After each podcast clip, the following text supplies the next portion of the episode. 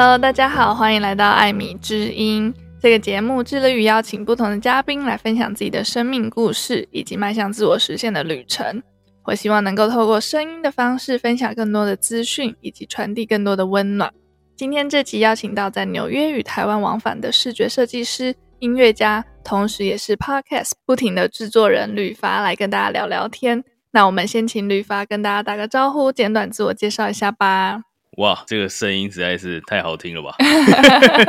哇，真的是很专业的感觉哦。我是没我自己的录 podcast 都没有这样。对，我跟大家自我介绍一下啊，我叫吕伐，双口吕，然后惩罚罚你三千块的罚。然后我自己是一名视觉设计师。那简单来讲，我会做一些比较像是品牌，主要是品牌，然后还有一些行销的素材跟网页方面的架设等等。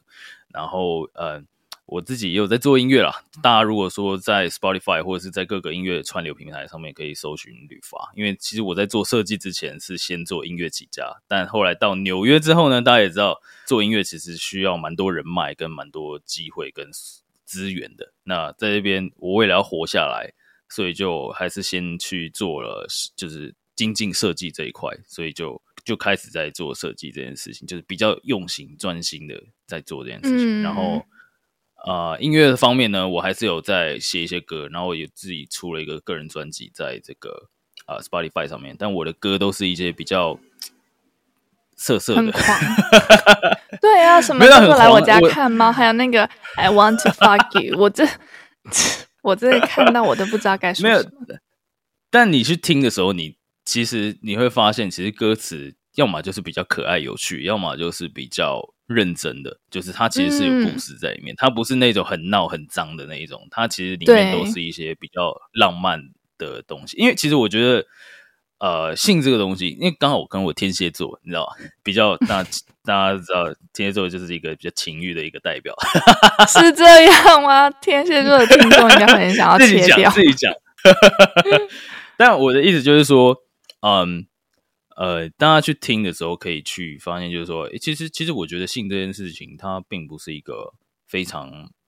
呃不能讲的东西，因为现在其实社会越来越开放，嗯、观念越来越开放，其实用比较健康的方式去探讨这些东西，它其实不需要，就是说你一听到就觉得，哎呦，为什么是这种事情？那为什么要拿出来讲？嗯，那反倒要问，为什么不能讲？那为什么会做这件事情，但你不能讲？你只要不要冒犯到别人，然后在尊重他人的情况下，你自己要讨论这件事情。那愿意的人，他就会跟你讨论嘛。嗯、那其实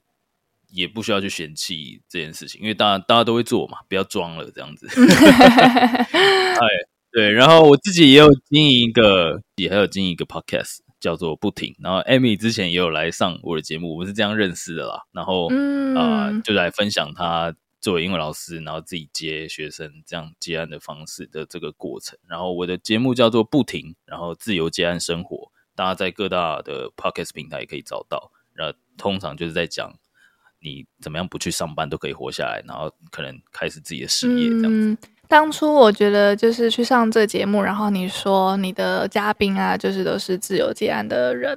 我就想说，世界上有这么多自由接案，或者是有这么多不同形式、不同职业的人都在自由接案吗？那就透过你的节目，我就了解到说，哦，其实不是只有设计师啊，或者不是只有远端英文老师才可以当自由接案的人，其实有各式各样的产业或者是工作都可以自由接案，我觉得非常有趣，然后也收获很多，大家一定要去追踪起来。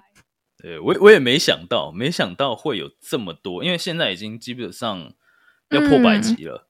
然后意意思就是说，我我每一集都有邀请一位来宾嘛，所以也快要一百个来宾以上。然后我就其实有发现，原来有这么多人他是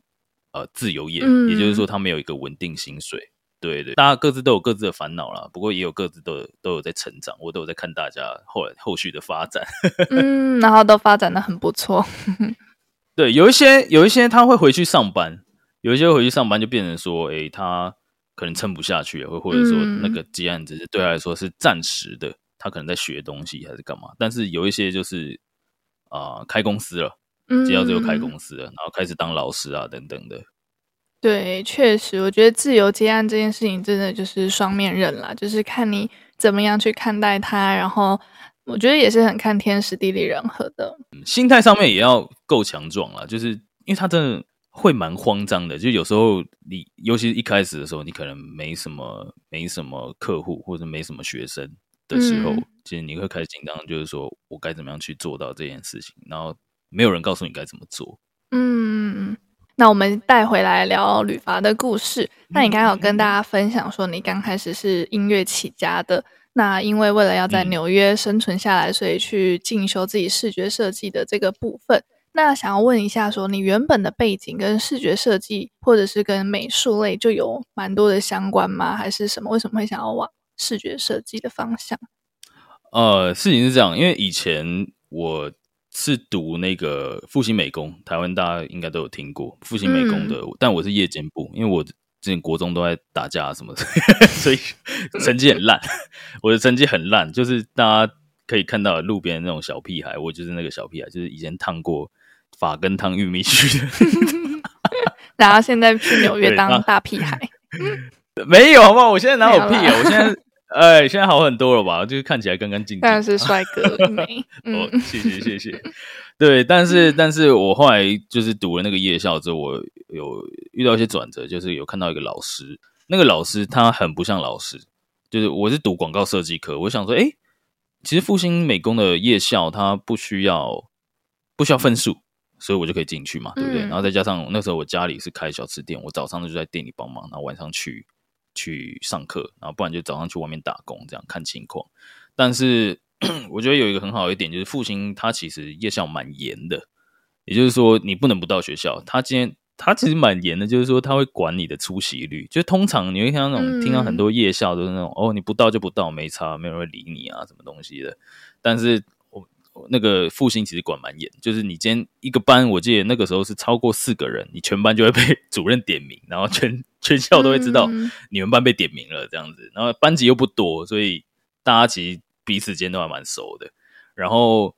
呃，所以其实学校是其实是有认真在教，只是说师资还是有差，因为你会发现其实有很多的教学的这个程度，就老师的程度其实都参差不齐。然后学校的话。有一大部分可能是因为这些学校给的薪资其实也都不高，所以能请到的师资也不会好到哪里去。对，所以、嗯、呃，我但我有遇到一个老师，他蛮特别，他是那个时候就是在外面是当艺术总监，然后他晚上来教课。那他的教课的原因，我们有问他，因为他真的太不像老师了，他很像一个，嗯，很像一个流氓，这么酷。他那个时候都会穿。鬼洗牛仔裤哎、欸，哦、然后跟黑色西装外套，然后是那种牛仔布的西装外套，嗯、然后梳油头，然后进来一身烟味的那一种，嗯、然后就真的看起来很凶，但他是对我们最好的一个老师，就是他是大家都感受得到教学最用心，然后所有的那种，你知道夜校还是有很多那种屁孩嘛，嗯、但是所有的人都很听他的话，所有的人都。因为他，然后变得很努力在做，就是自己手上的作业，这样、嗯、就真的很特别。然后我们有一次就有问他，老师，你你为什么为什么要来上课啊？学校薪水应该不高吧，对吧？他说不高啊，他说呃，真的就是看不下去了。然后然后当然全班都大笑，然后就问他说，那老师你在外面赚多少？嗯、他只讲了一句，他说你会吓到。很多，非常多，然后但是我不能告诉你数字，但是很多这样子。然后其实我觉得，对于这种答案来说，我们我们最需要的不是一个数字，我觉得我们最需要的就是这这样子的一个比较纵观的答案，就是很多。因为我们听到很多，大概有些人觉得很多是几万块，有些人觉得是几十万。嗯，但是我看到老师在学校附近刚买房子，直接买了一栋，然后我就想说。应该真的是不少吧？嗯、对，所以所以他其实有讲，他以前的学历也没有到很高，然后他也告诉我们他是读哪里的这样子，但是他就讲，他说一路走来，他就是有需要什么他就去学，嗯、他就一直学，外面学不到，网络上学，就是如果学校没有教自学，嗯、然后就说就是你没有什么借口，这东西你就是一直往上爬，你爬得越高，你赚的越多。然后从那个时候开始，我就发现，哎，其实设计可以赚得到钱，对对。然后后来，但因为我高中的时候，我同时有在玩乐团，然后后来加入了一个乐团叫 Lyra，L Y R A，现在比较难找到。但是如果说你去 YouTube 搜寻 Lyra，L Y R A，然后打歌名《梦幻花》，呃，就是很梦幻的梦幻，然后花朵的花、嗯、的话，那那那个影片是那个 MV 是当初我们最红的一首歌啦。对，那其实有蛮多可能我们这个年纪，可能二十几、三十左右、三十几的人可能会有。如果当时以前有在听独立乐团，可能会有听过这首歌。嗯、那个时候太酷了。对，那个时候我就发唱片啊，在高中的时候，大概高三、高四，我就去就开始在巡回啊什么。所以其实那个时候有靠这个，已经算是有一点。呃、我们乐团也有开公司，嗯、所以对对对对对对，虽然不多了，但至少就是有一点收入。嗯、然后对，那个时候原本要做音乐，但后来我就来纽约了。诶，没想到三岁的时候。对，办的那个移民的，就就是就是那个东西，它下来了，然后我就突然的就来了纽约，嗯、这样子，然后就从零开始啊，很很惨很惨。有之前跟你就是之前跟你聊，然后就听你分享说，其实从大家都会以为说什么移民很开心啊，然后在国外生活很爽啊，可是那时候听你分享说，那时候来纽约，然后英文也很烂，然后嗯、也很辛苦。什么都要靠自己，等等，就觉得哇，其实真的很不容易。然后现在又听你分享说，当时当时你在台湾，其实已经有自己的事业啦，或是有自己的小小的一个工作经验。那现在又要从头开始，其实对你那时候来说，应该真的超级不容易的。对，你会你会觉得说啊，为什么就是大家，包含我自己，我自己都会思考，就是说哦，来纽约之后生活可能不一样。但是其实就是那个。刚开始来最冲击的就是那个开销啊！我随便吃个饭，嗯，我台币五六百块，我想说，哎，我们在台湾吃大概一百多块就已经算不错了，就是吃的健康的一餐，嗯、在那边你至少要花五五百块以上吧台币。然后，呃，刚开始因为英文不好，呃，你找工作也很难找，对不对？然后就各种 struggle 啊，就是连住的地方，我们都是住在那种。呃，半土库，简单来讲就是地下室，但是我们地下室至少它是有一半在一楼的地面上，嗯、所以就是还会有一个小窗户的那一种，就美国那种地下室。嗯嗯，对啊，所以其实辛苦了，辛苦，蛮少出门，有时候一个月只出门一天。哇哦，对，因为你你第一个出门花钱嘛，然后再加上那个时候为了要省房租，我们全家人是在离市区稍微远一点的地方，比较不方便。嗯，对，所以就。真的，那个时候就是狂疯狂的在看 Netflix，在学英文啊。对，真的很辛苦。好，那我们现在绕回来讲你的工作。那你有说你后来就是变成视觉设计师？那刚刚有分享说视觉设计的部分，你有帮人家做一些品牌啊，或者是行销啊、官网等等的。那你可以再跟大家多说明一些这个部分吗？因为我相信这个部分应该算是很多听众不太了解的。我自己做的话，其实，在纽约这边，我其实学到蛮蛮多的，尤其是这一两年来啊，因为以前我也是跟其实大多数的人一样，就是我们说我们自己设计师，然后当问到品牌是什么东西的时候，其实我们都只能讲出一个比较没办法直接让人家了解的一个答案，就是你可能会讲说，哎，品牌会、嗯、会它是一个符号啊，它是一个精神啊，就是这种很笼统的。但它其实也没错，但是实际上要怎么做？老实说，包含我之前跟我身边，其实之前认识的所有的人，其实开始问这个问题。我现在问他们，我有发现他们的答案跟我之前都很像，就是很模糊啦，很模糊。嗯、然后不知道一个行为是怎么样去做。因为像品牌的话，它其实你真的要去感受的话，它其实就有点像一个人。真的很像一个人，然后一颗 logo 就有点像是大家会觉得说，哎、欸，现在大多数的企业都是这样。我今天要创业，那我就是需要一颗 logo，然后我需要一个网站，嗯、然后我需要什么东西。但是因为台湾的教育就是这样，他们有教的很全面嘛，然后大家对品牌观念也不是很好。但是在纽约这边，其实纽约、上海、然后伦敦、巴黎，这些都是。品牌大都市，也就是说，因为全世界的品牌都会聚集在这些点，然后东京也算，嗯，就是所以你在这些地方的品牌观念，大家都会很强，就所有的企业，就意思就是说，大家台湾比较不知道的一个差距，这就是也可能跟教育观的的的层面有关系啦。那就是说，大家会觉得说只要一颗 logo，我就是一个企业。当然可以，嗯、当然可以，但是它还不形成到一个品牌，因为一个品牌它其实有包含很多的系统，嗯、也就是说，你今天你在看到 Uber 的时候，你会发现 Uber 它用的字体，他们 Uber 的字体是那个英文是他们找那个设计公司跟字体的厂商合作去开发了一套 Uber 自己的字体，然后他在任何的广告都会去使用这些字体，所有的广告就是。简单的讲，就是他们说话的声音，以视觉说话的声音。嗯、对，然后呃，有关于他们甚至会有品牌会有这个品牌的温度调性，也就是说，简单讲，你今天看 IKEA，台湾叫 IKEA，其实都可以。对，那 IKEA 它的这个品牌的调性算是它的情绪算是比较温暖的，稍微温暖，嗯、但是没有到非常的火热，但是它的温度是。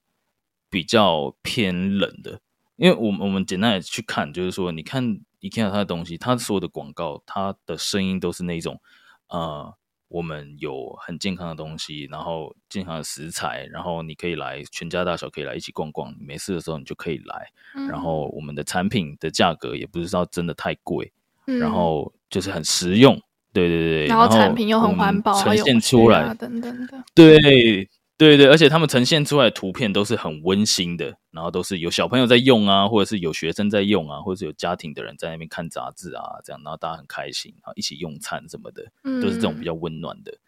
但是为什么会说它的品牌温度是冷的呢？因为你仔细去看它的网站，它的产品全部都是比较简约的设计，然后所有的画面都是偏干净的。嗯。对，所以其实很多瑞典的牌子都是这样。你看那个 Volvo，Volvo、也是这样。对，他的情绪，它其实也是偏比较温暖，但他在更中间一点，他也在更稍微冷一点，但还是偏温，因为它主打的是全世界最安全的，嗯，最坚固的。对，就是他 Volvo，大家对他的印象就是超硬，今天卡车跟他撞，Volvo 没事，对，对很安全。他他，所以他主打的对主打的精神就是我今天安全，我就是保护你一家人。但是它的设计还是偏冷，你会发现它不会有太多很浮夸的颜色，嗯，然后它都是偏比较那种呃冷灰色系的东西，去代表它本身的这个产品的稳定、品牌的稳定性这样子。所以基本上你懂这些东西之后，其实你接下来要做的任何行销的手段。都会再更明确一点去表达，就是有一个方向，就是说，哦，我可以怎么做，我不可以怎么做。嗯，那其实品牌还有很多东西啊，就是除了设计以外的东西。那设计的话，其实一套视觉系统，它其实是一个蛮必备的。就是如果你今天只有一颗 logo 好了，那就有点像你一个人，你只看过他的脸，但是你没听过他说话。嗯，然后又或者是你在听他说话的时候会。听到各种不同的声音，然后你就会觉得说，那这个人的语气到底是什么？嗯、我对这个人的语气可能没有一个特定的印象，这样子就是从从文字上面去看，从文字上面去看，然后图片也是，然后跟他的穿搭也是，我对他穿搭没有任何的印象，所以就变成说我只对他的脸稍微有点印象，就这样而已，只有他的脸。嗯，那其实变成说你这样子行动起来，就有点像是哦。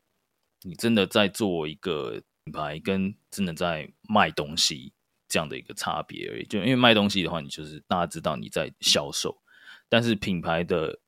比较不一样的地方，就是你需要用这一些视觉，还有这一些操作，就是除了视觉以外，这些精神说故事的方式去操作，然后让消费者买单啊、呃，应该说是先让消费者喜欢你，再买单。他才有办法去，所以我才其实我常会跟客户讲，就是说，如果你这个品牌有打算经营比较长久的话，可能三到五年，然后未来希望可以扩展规模的话，那我会建议可以做一套系统。但如果你今天是想说，哦，我今天就是简简单单的做一家小店，然后我在这个市场里面其实也不太有太多竞争者，就例如说，呃，我今天在开一家那种很文青的小咖啡店，好了，简单来讲。小咖啡店，然后我的店员都是那种你知道比较文青的，比较文青的，就那种玩音乐的啊，什么东西的家具啊，什么就是桌椅啊，全部都是那种可能二手或者那种木木头破破的，我就想要故意这样，然后都是捡来的这样。其实有咖啡店是这样，然后我只需要一个 logo，我也不会卖我的咖啡豆，我没有要红豆。嗯，那我最主打的就是我这边很 chill，然后我没有要出任何产品，我也不需要人家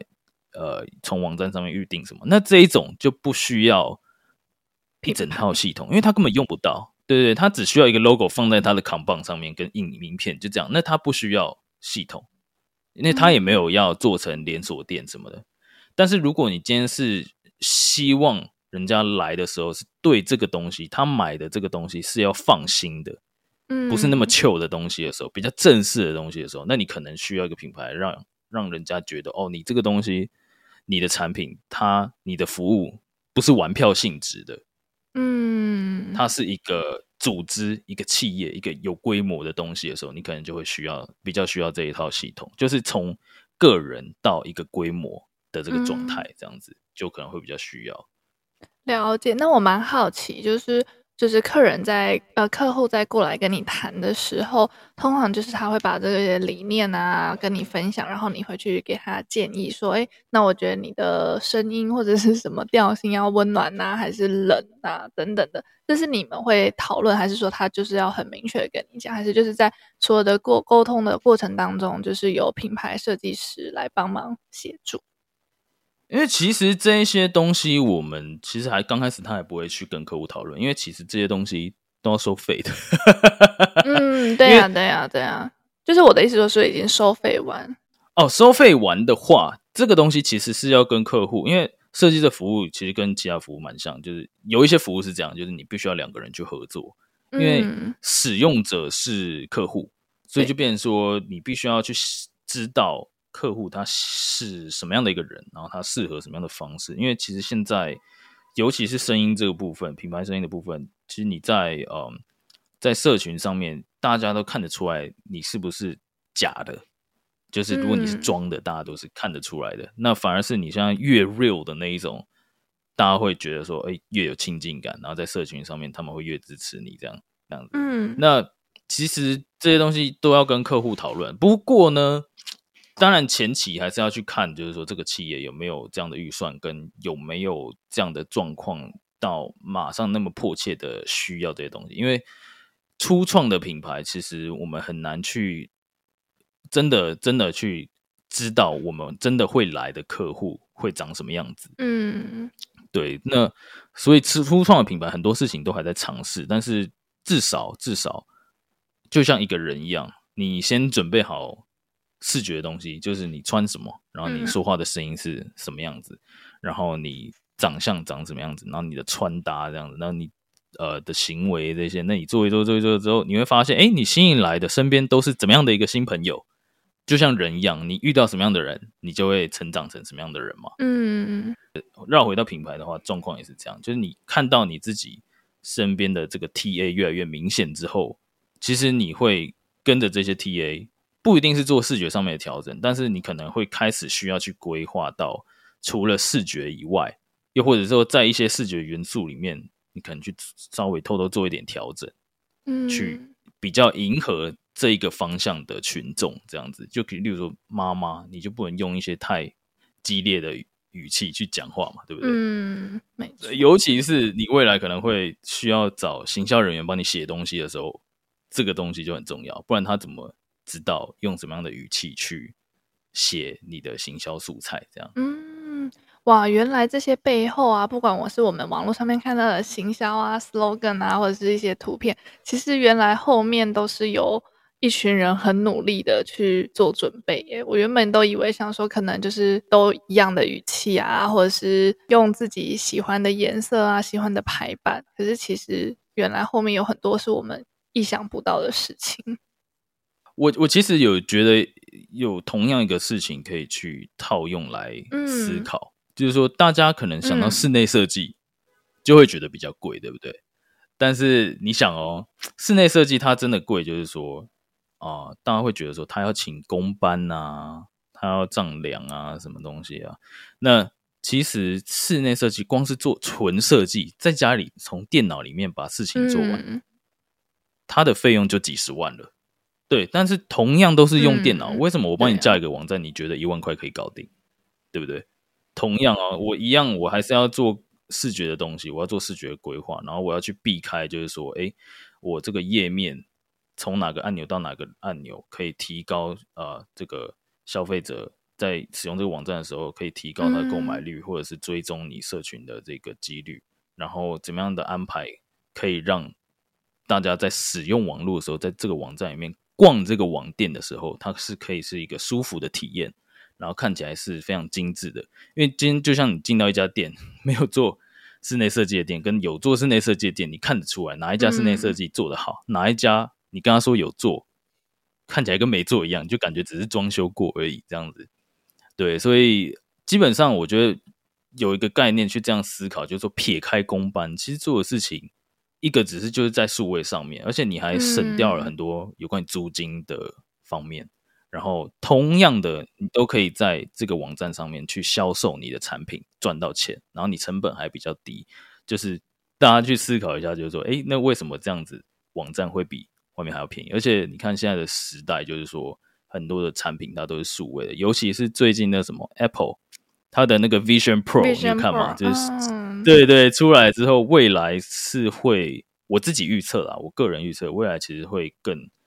实体店面还是会存在，但是我觉得未来的这个 digital product 它的存在会越来越广阔一点，就是有有关于可能 Amy 你有在做的课程啊，或者是咨询啊、教练啊，或者是一些数位资产的，就例如说，呃，像他们的 iOS 十七就有出手机有一个名片的功能，它只要像那个点两下，就只要像有点像是你用手机去感应那个啊、呃、付费的一样，就点两下之后你的。卡就会自己出来，然后就逼一下，你就付钱了嘛。它其实就有那个功能，嗯、就是你点两下，然后可能跟人家交换名片，名片就这样。对，所以你呃，其实说实在，我们现在很多人拿到名片，纸张的名片，你真的也不知道放哪里，要么就直接丢掉了，真的是 蛮浪费。对，说实在，以功能性来讲，因为我自己是比较务实，我在设计这一块是我觉得功能性第一，浪漫是第二。嗯对，因为它它不是艺术品嘛，它是一个服务，然后它是一个创造一些商品的一个过程。嗯、对，所以其实其实我会让大家思考这个点，就是说，哎，其实你 同样都是做设计，为什么室内设计你会觉得比较贵？那而且重点是室内设计，他还要付公办的钱，他还要让你花更多的租金。嗯、对，那同样都是人，你只是你还不用特意去招待客人嘞。我们在网站上面，嗯、我们只要把文案文案什么打好，你已经自动招待完了。所以你，嗯，凭凭什么觉得这 比较便宜，对不对？对，确实。这个这个我都还没问这个问题，你就自己先讲了。那我们就继续聊这个你有问？我有问吗？我好像没有问。对，但是我觉得你说的这点很好，就是我们可能会去 expect 说，可能视觉设计应该就是蛮便宜的。虽然说我也不太确定说到底是多。多便宜，但是我就耳闻，就是说，其实，在台湾，大家可能就说，哦，在台湾吃，嗯，靠设计啊，或靠艺术，一定会饿死。那就蛮好奇，说你自己就是台湾啊，跟纽约这边都有接触过，那你自己感觉到说，西方人或者是纽约的人或美国人，他们在看待设计、看待艺术这件事情，他们真的是很愿意付费的吗？其实我觉得这个真的也是全世界都一样，见仁见智啊。但是呢。不管在纽约这边还是在台湾这边，其实我感受到的都是一样，就是你必须要变得啊、越来越厉害，而那个厉害，除了你在技术层面之后，其实你还要稍微可以去当一个教育人家的一个部分，跟谈判的一个部分的部分，你越来越上来之后，你等级越来越高了之后。自然的，你能做的事情越来越多，就是你可能做同一件事情，但它的价值可以越来越高，是因为你懂得怎么样让它的价值变高。就你同样是画一个圆，嗯、对不对？然后我今天以前我是画一个圆，我就是 单纯只是觉得这个圆好看。但是今如果说过了几年，我学了很多之后，我画了这个圆，我会告诉你。为什么我要画这个圆？它因为到某一个地方的时候，它缩小的时候完全不会受到影响。然后再加上大家对这个圆会有怎样的印象？然后这个圆呢，它可以套用在其他不同的地方。然后我会告诉你，它可以使在你未来使用这些东西的时候，你可以省下多少钱。例如说你在做社群的时候，你都可以用这个圆当做你固定的一个背景，然后在圆里面打字，那你就省掉了一个请别人去做设计社群的这个模板套版的这种这种这一笔钱，然后你可以一直这样沿用下去。哇、哦！然后你的名片背景也是一个圆之类，那你可以在里面去做一些穿插，让你的这个名片不是很很生硬的方形的纸而已，这样子之类的啦，之类我随便讲。我觉得其实大家会说饿死，其实是因为啊、呃，很多人他只懂得做他专业领域的事情，但是他并没有考量到商业性质的东西。嗯、对，那我们如果说真的想要赚钱的话，其实最快的方式啊，你听 Podcast、看 YouTube，那些能赚到钱的人他是怎么做的？如果台湾你找不到这个资讯，你就找全世界的，你就打英文嘛。其实学英文很重要，大家有机会去。可以跟那个 Amy 咨询一下他那个谢谢谢谢，顺便打广告。因为我我有发现英文真的很重要，因为其实很多的第一手资讯真的都是来自英文，对呀、啊，就都都不是在台湾。简单来讲就是这样讲，对吧？就是很多人很多的事情，大家回头看看，很多人就连疫情都一样，国外已经开始爆了，然后台湾总是我们还比人家晚。对，晚两年，所以不管不管是什么新的东西，台湾都是会稍微比人家晚一点。所以，如果你想要知道世界发生什么事，然后怎么样做到的话，其实如果你学英文，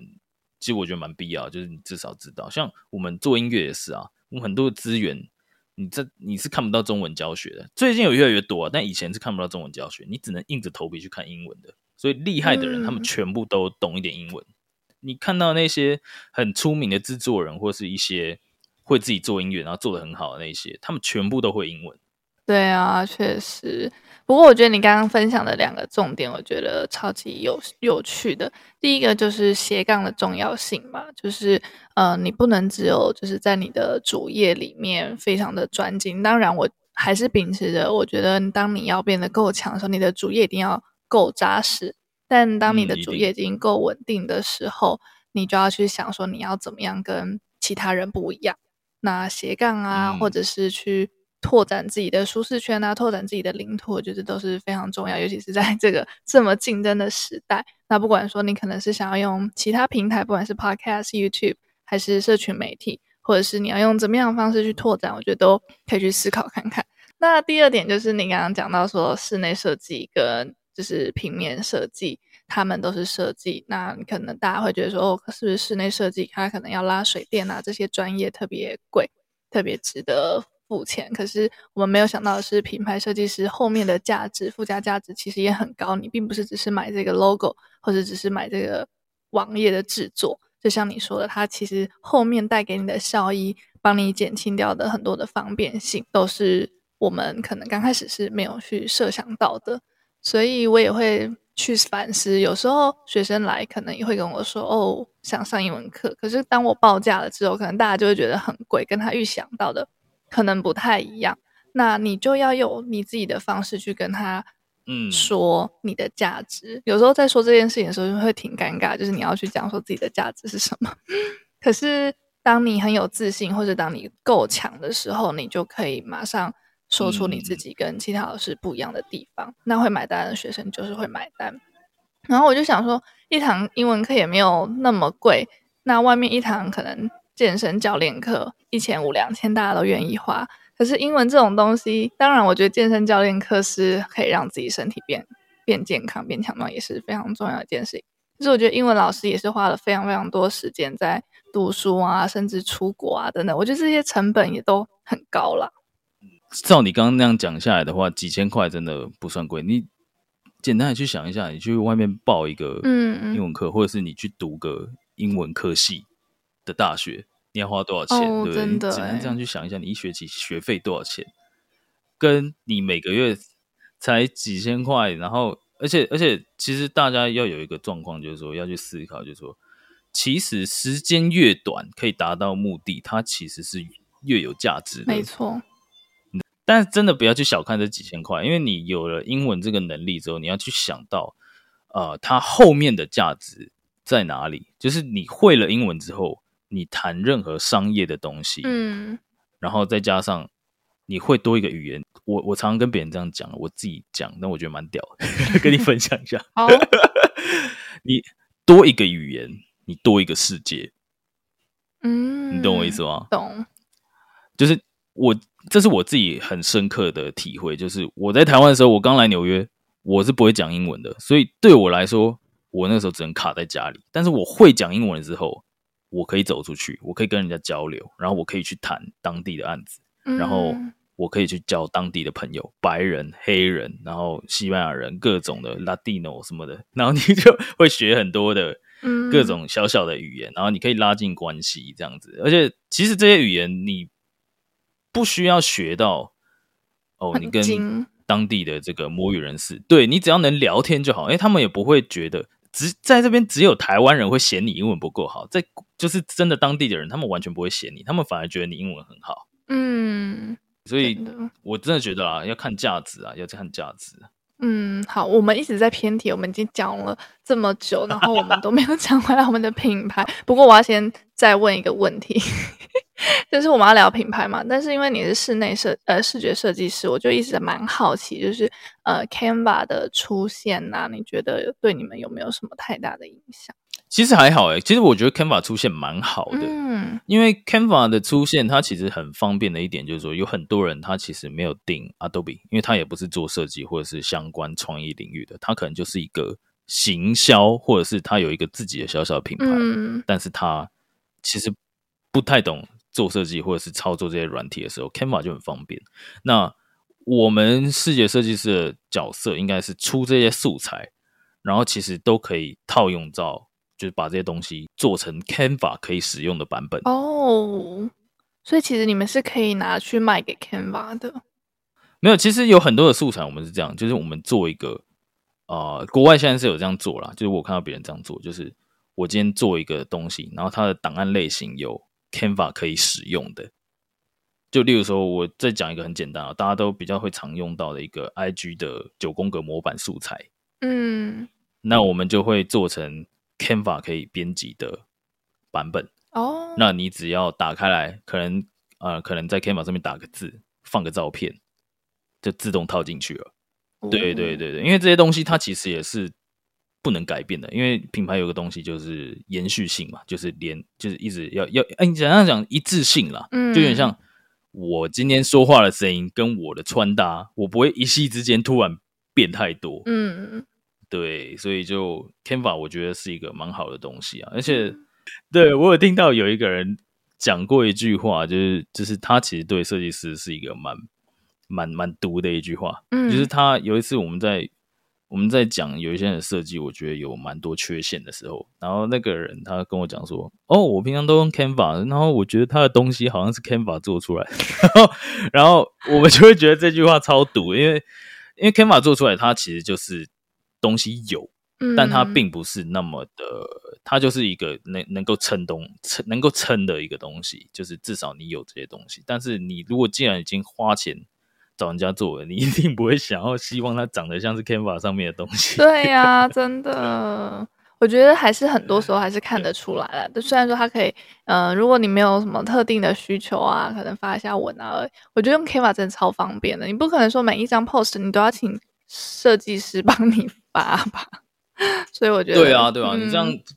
很多人预算其实没没那么够，嗯、然后初创，尤其是像我们这种个人艺人公司或者什么的，其实刚开始的时候真的是没什么太多预算。嗯、对啊，确实。OK，所以 Canva 的出现对你们来说并不会造成太大的威胁。那刚刚听你分享就是品牌后面的故事啊，我也就更确信了这件事情。那刚刚前面你还有分享，例如说像是 IKEA 啊，或者是 Uber 的事情。那我蛮好奇，就是你觉得这些品牌后面的温度啊，或者是颜色，或者是理念，它是怎么样去帮助到这间企业来吸引它的消费者的？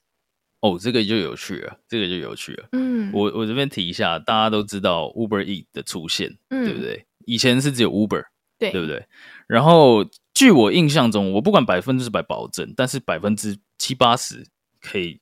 认定，我记得我印象中是这样。其实全世界都是这样，都有 Uber 的争议在。嗯，那我有发现一个问题，就是我的学生都是通常都是品牌跟行销相关，然后他们在他们自己要呃的品牌遇到问题的时候，他们第一个想到的都是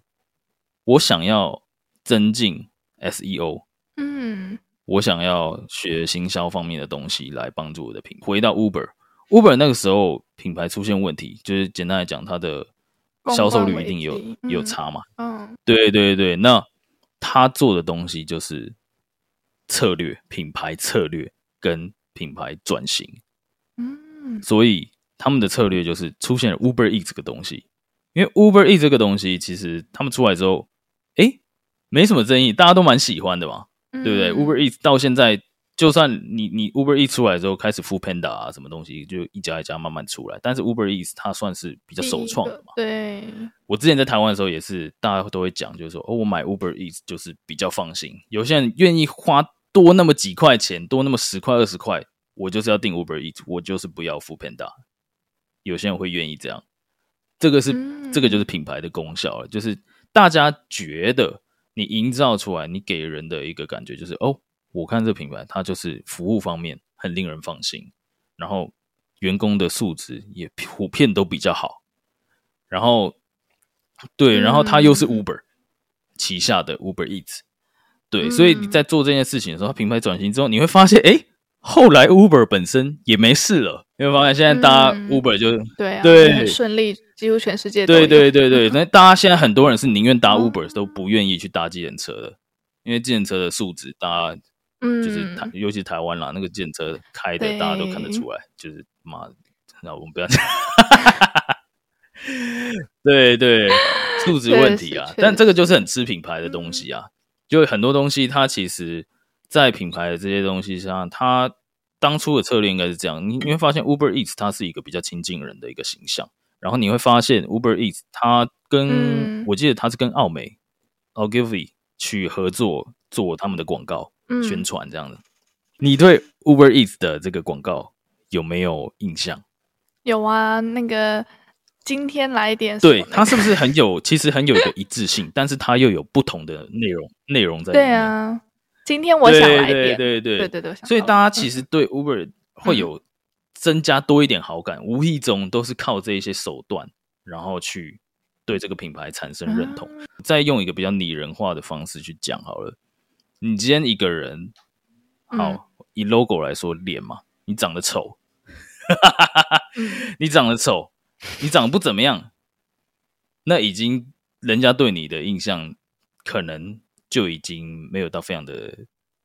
正面了，就是我所谓的长得丑，可能就是有一些呃，你可能鼻毛刷出来没有修，加上我们整套视觉系统没有做的话，就是你今天穿的很随便，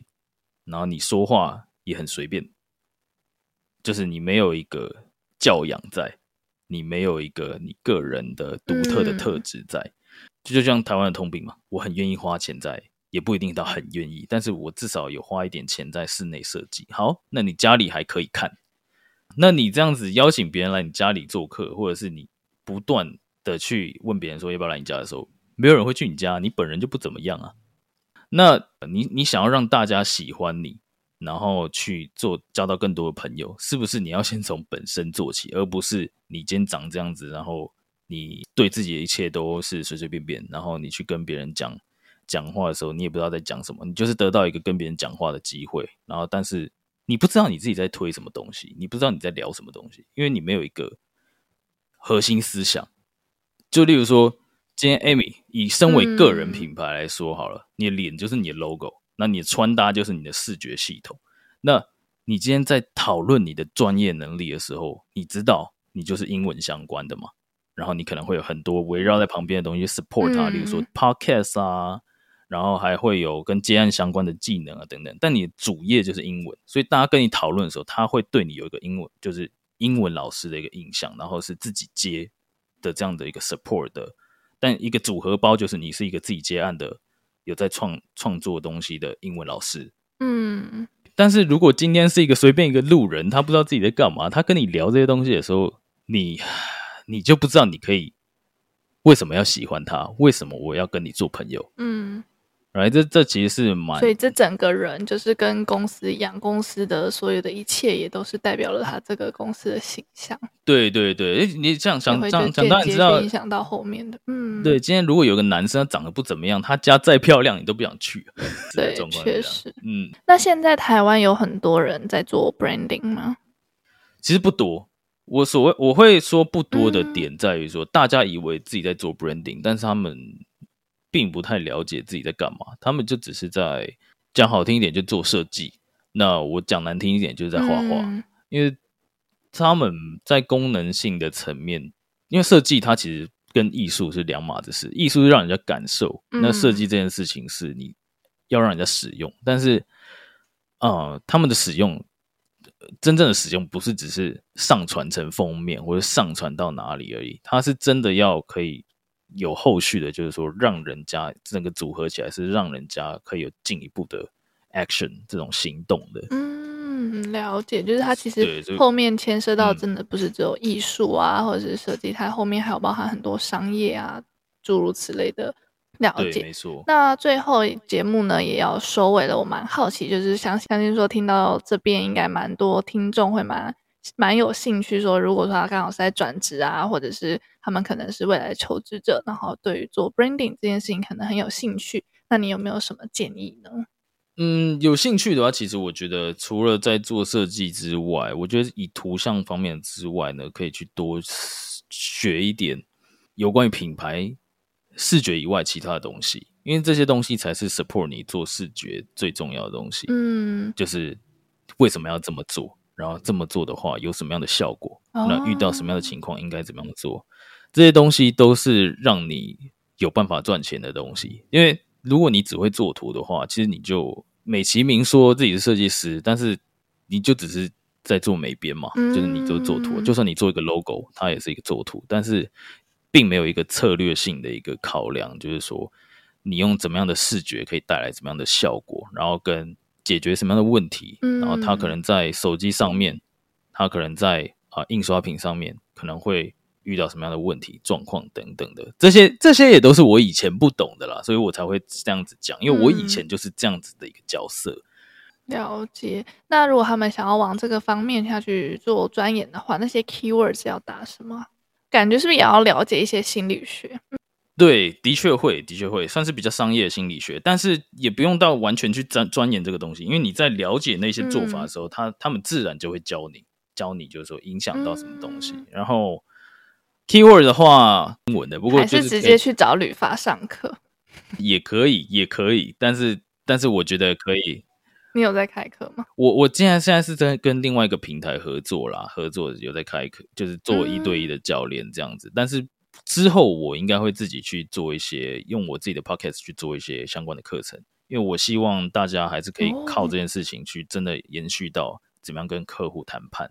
然后怎么样去真的接到案子，把它案子价格提高。嗯、但前提是你自己的内容素养要有这些东西，你才。更高价值的东西才可以端出来嘛，所以我之后可能会自己开车、嗯、开这个课程。不过，我觉得我们回到 keyword 方面，我觉得你你就是打品牌策略、商业策略，然后跟这个呃品牌规范、跟视觉规范，还有企业系统这些东西，去去了解一下你自己在干嘛，然后在做什么东西，会影响到什么东西。其实有蛮多像 Medium 啊这些。部落格平台其实都可以找得到，嗯、我觉得都有蛮多不妥不错的设计师在分享这些东西。哇，真的是水很深哎！老实说，我就是以前可能听到这种品牌策略啊、品牌什么之类，我可能就觉得有点有点像 骗人的。嗯、但是我今天采访完之后，我深深觉得你们很厉害。我觉得有一个比较真实的例子啊，你可以去看一下。嗯，这是闲聊，这是闲聊。呃，你可以去看一下不停的这个 IG。在没有策略的时候呢，嗯、如果你去看一下 IG，你会发现最近有有四格白色的都是只有文字的文章。嗯，在那之前的文章的赞数大概是二十几、十几，开始有那个白呃浅灰色白底的，然后右下角有一个绿色圈圈的那个那种形式的文章之后，开始它就破百了。然后最近还有一个是我有去买广告，然后它直接破到两百六，然后。有一百个人储存了，五十个人分享。嗯，所以其实它是真的有数据可以去推的。对，因为我自己也在做我的不停的品牌优化的东西，因为我觉得它也需要转型了，嗯、所以我我觉得这种东西其实还是更注重在内容，然后大家还是比较喜欢看图，所以我去参考了很多国外的他们的这一种有关于商业的内容创作，他们就是把文字打在图上，然后很简洁，去简洁有力的是打中人心，让人家觉得对，就是这样，真的是这样，这样。所以那个时候，哎，效果就还不错，然后开始有很多 followers。我的 IG 从两千四。然后不到一个礼拜到两千六百六十五，我觉得还可以，我自己觉得还可以。对啊，我觉得这还蛮惊人的。以前也是漂亮啊，你看我以前发的文，我也是有一个排版啊什么的，对啊，也很美。成效不怎么样，嗯、但就是真的有策略的时候，嗯、这些内容你该怎么做，你就会知道这边。OK，所以如果听到这边有兴趣，不管是想要跟旅法学 branding 啊，或者是有网页设计啊，或是有品牌设计需求的。听众也都可以去找旅发。那艾米之音的听众有一些优惠吗？有啦，那因为从台湾这边的的朋友，我其实如果说你跟跟我说一下是艾米的朋友，或者是艾米的听众的话，多少我都会给。但是其实也没办法到太便宜。当然，当然，当然，但是就是可能稍微。多照顾一下，当然当然没 问题啊。没有啦，我我我做的话，基本上就是你后续如果有有什么样的情况或什么，我我 always 都在，就不是那种会消失的人呀。Yeah, 嗯、但就是可以聊聊看，可以聊聊看，不一定要赚钱嘛，对不对？就可以聊聊看，当朋友这样子。OK，哇，今天这集真的收获很多哎、欸。哦，谢谢谢谢，就是聊聊天聊聊天嗯。嗯，那你最后还有没有什么想要跟听众说的吗？呃，好啊，就是嗯，我我自己的话，我希望可以推一下我自己的这个 podcast。那大家如果说有兴趣的话，也可以来听听看这个不停自由接案生活。嗯、那这个 podcast 的话，变成说，如果你是对于自己接案，或者是创业，或者是你真的跟我一样，就是比较奇怪，就是说，诶，我怎么在外面那边上班，怎么样就是做不久，我怎么样就是很讨厌在外面上班，就是会有各种问题，我到底是草莓族吗，还是怎样？那你可以来听听看这个 podcast，因为呃有一种人，我后来才知道，有一种人生下来就是这样，嗯、他生下来就是没办法在别人那边上班，他就是要自己当老板，他才做得久，嗯、他一定要自己创业，然后让别人听他的，然后他自己也很负责任。那说不定你也是这种人的话，可以来听听看。那可以去搜寻，不管是网址还是 IG 都可以搜寻 B U T I N 点 C O，然后你也可以去找一下 Amy 分享的那一集，好不好？Amy 那一集也很有趣啊，你可以听听看他自己的。接案也太久了，对他的接案心路历程到底怎么来的，你也可以去听听看。好，差不多就是这样。耶，yeah, 谢谢吕发。那今天这期呢，我们就到这边结束喽。非常感谢你收听到现在。如果你觉得这期很有收获，或者很喜欢这集的话呢，请不要吝啬帮我分享到你的现实动态，标记我，或者呢分享给你觉得需要的人。那最后呢，如果你想要跟我一起学习英文的话呢，欢迎加入我的 LINE 官方网站，或者是加入我的 IG 看我平常的生活。那我们就下次再见喽，拜拜！谢谢大家，拜拜。